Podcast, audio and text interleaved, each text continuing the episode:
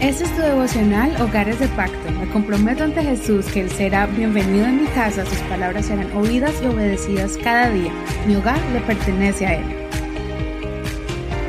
Septiembre 16. Una vida justa y próspera. Salmos capítulo 1, verso 1 al 6. Versión Reina Valera actualizada 2015. Bienaventurado el hombre que no anda según el consejo de los impíos, ni se detiene en el camino de los pecadores, ni se sienta en la silla de los burladores. Más bien, en la ley del Señor está su delicia, y en ella medita de día y de noche. Será como un árbol plantado junto a corrientes de aguas, que da su fruto a su tiempo y su hoja no cae. Todo lo que hace prosperará.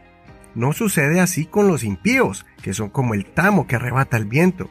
Por lo tanto, no se levantarán los impíos en el juicio, ni los pecadores en la congregación de los justos, porque el Señor conoce el camino de los justos, pero el camino de los impíos perecerá.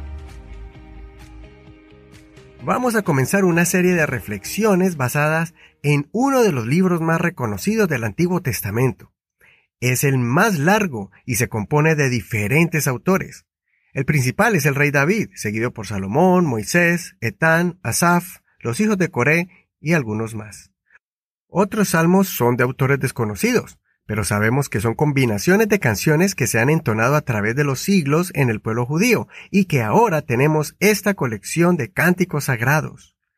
En los salmos vas a encontrar un estilo literario poético, de frases cortas o historias que narran algún evento importante. Una de las razones, considero yo, que atrae a los lectores de la Biblia a este libro es porque son frases simples, cortas, directas y sinceras. Los autores aquí expresan sus emociones claramente. Alegrías y tristezas, temores y enojos, dudas y exaltaciones de alabanza. Esto ayuda a muchos a acercarse al Señor de la misma forma, sin tapujos, ni complejos, ni inseguridades. Ellos nos enseñan a orar a Dios conforme cómo nos estamos sintiendo. Así como hoy en día nos identificamos con alguna canción en particular de acuerdo a las emociones que estemos viviendo, asimismo los salmistas también escribían canciones, pero en este caso dejaban sus emociones a los pies de Dios, desahogando todas sus emociones y expresiones en los cánticos. Antes de seguir, quiero aclarar algo.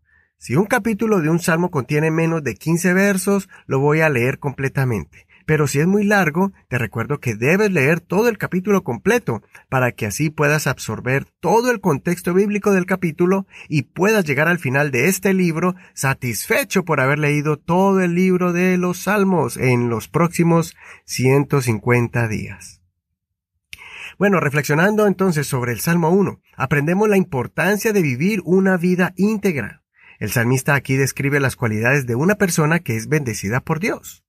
Es una persona que se aleja de los caminos de maldad, de malas amistades y de caer en malos hábitos, y que también medita continuamente en la palabra del Señor.